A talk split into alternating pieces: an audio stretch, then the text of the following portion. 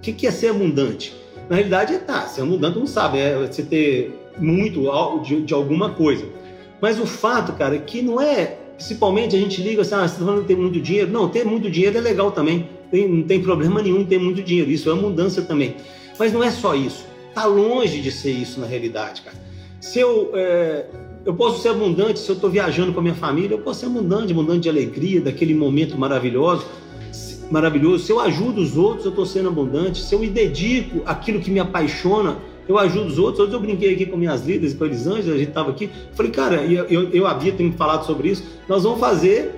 É, eu quero fazer um curso de, de marcenaria, de aprender a mexer com madeira. Vou fazer, cara. Sabe, isso é ser abundante.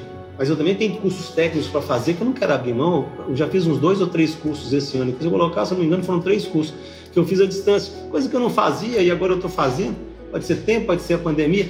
Então é isso, cara. Só que o que, que acontece com a gente? Ser abundante é aquilo então que me deixa, que faz com que eu me sinta bem e feliz.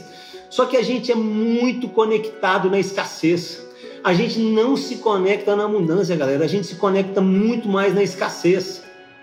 E isso é muito doido, isso é muito louco que a gente faz, tá? A gente tem muitas crenças limitantes na cabeça da gente, é, que faz com que a mente da gente pense que a gente não vai conseguir que a gente não vai chegar lá e que limita a gente a viver na mudança. É isso que acontece. A gente sempre parte do pressuposto, é, por exemplo, que é, para eu dar alguma coisa eu tenho de receber alguma coisa. E aí, o que o Deepak mostra nisso na, na meditação da abundância, que não, cara, eu posso dar sem receber nada, ou eu posso receber sem dar nada. A gente tem de abrir o coração, tem de sair dessa escassez, sabe? Por que, que alguém não pode me dar alguma coisa simplesmente porque ele quis ajudar, porque ele quis me fazer bem? Por que, que eu não posso fazer isso para as outras pessoas também? Sem esperar nada em troca, sem esperar absolutamente nada em troca. Só que se alguém te der alguma coisa de graça, sabe, qual é a primeira coisa que você vai pensar?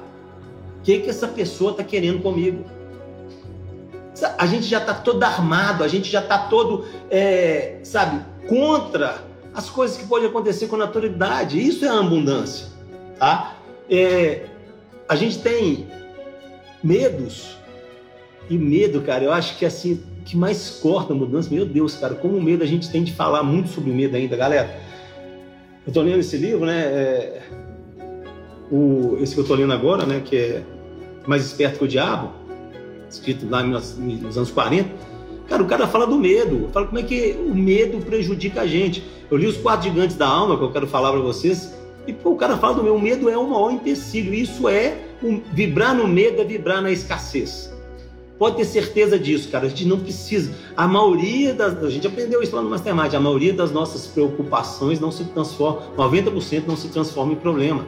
Então, por que, que eu vou ter medo das coisas?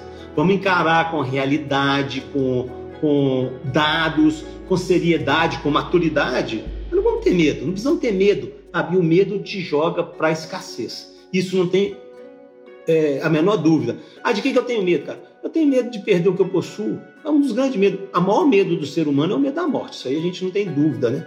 E, o, e o, o que mais domina você pro lado da escassez é justamente isso.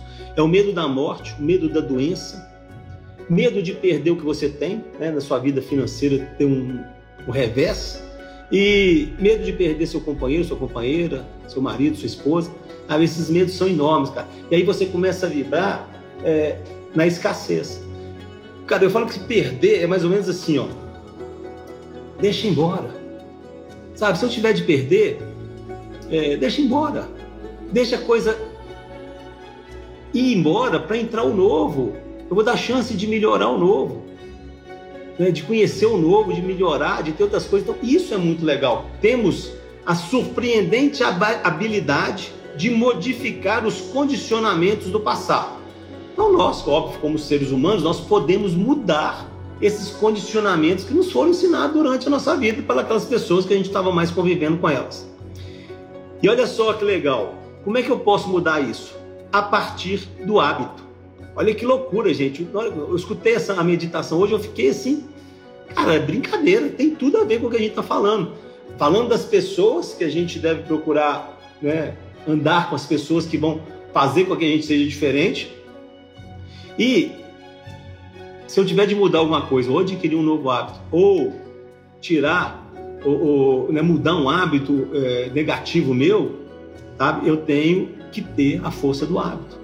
E o que nós precisamos é nos conectar com outras pessoas conscientes, assim como nós. Então, cara, é isso aí. A gente tem de andar com as pessoas né, que estão comungando com a gente aquele mesmo objetivo de crescimento, de, de reflexão, de não aceitar simplesmente que a coisa seja pronta, de mudança. Porque quando você começa a mudar, todo mundo, muita gente, muita gente se afasta de você. Não se iluda. As pessoas não querem que você cresça, as pessoas não querem que você melhore, elas querem que você continue no status qual que você está. Fica nesse jeito aí, ó, porque aí você não me atrapalha, não me obriga a pensar em mudança também. É assim que funciona. Precisamos inspirar no sorriso dessas pessoas e estar cada dia mais junto delas. Quer crescer? Conecte-se com a pessoa toda semana. Eu falo que agora toda semana não dá, porque com a pandemia não dá, não dá para conectar toda semana. Mas conecte-se conecte, conecte com novas pessoas o tempo todo. Então, sempre que for possível, cara, faça essa conexão com alguém que possa te ensinar e também possa aprender com você.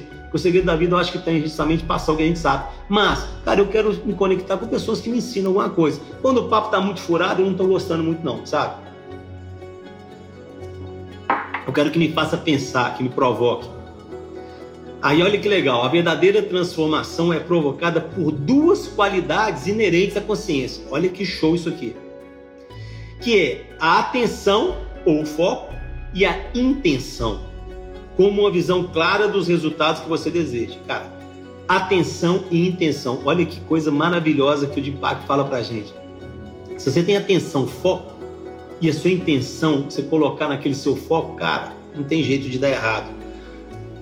A atenção energiza e a intenção transforma. Aquilo que focamos nossa atenção se amplia em nossa vida e a intenção para o objeto da nossa atenção vai orquestrar as forças do universo em apoio ao resultado que desejamos. Ou seja, eu vou colocar minha intenção, desculpa, minha atenção no que eu quero e vou colocar a minha intenção na força desse objeto. Eu vou atingir o resultado.